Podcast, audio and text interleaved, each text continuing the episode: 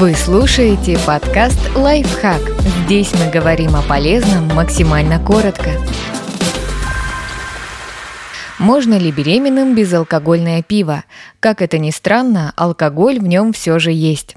Есть ли алкоголь в безалкогольном пиве? Да, даже по российскому законодательству безалкогольным считается пиво крепостью до 0,5%. При этом исследования показали, что многие производители занижают количество алкоголя в описании продукта. Например, ученые изучили состав 45 безалкогольных напитков, которые есть на рынке Канады. В 13 количество спирта не соответствовало указанному, а в 6 оно превышало 1%.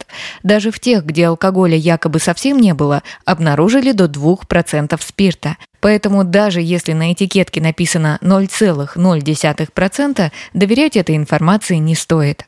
Почему беременным не нужно пить безалкогольное пиво? Через пуповину молекулы спирта попадают к ребенку. Это может привести к выкидышу, внутриутробной гибели плода, преждевременным родам, физическим и умственным проблемам. Например, может развиться фетальный алкогольный синдром. Его симптомы варьируются у разных детей, но чаще они связаны с повреждениями мозга и нарушениями роста. Бывают проблемы с сердцем, почками, костями, а также с поведением, обучением, зрением и слухом.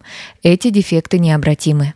Почему беременным может хотеться пиво? Иногда изменение вкуса и тягу к определенным продуктам связывают с недостатком каких-то полезных веществ. Возможно, так оно и есть, потому что дефицит микронутриентов может заставлять хотеть странные вещи. Например, недостаток железа и цинка часто приводит к желанию есть лед или землю. Что делать, если хочется пива? Поговорите со своим гинекологом. Может, вам действительно не хватает каких-то микроэлементов и нужно немного пересмотреть питание или принимать дополнительные витамины. Подписывайтесь на подкаст «Лайфхак» на всех удобных платформах. Ставьте ему лайки и звездочки. Оставляйте комментарии. Услышимся!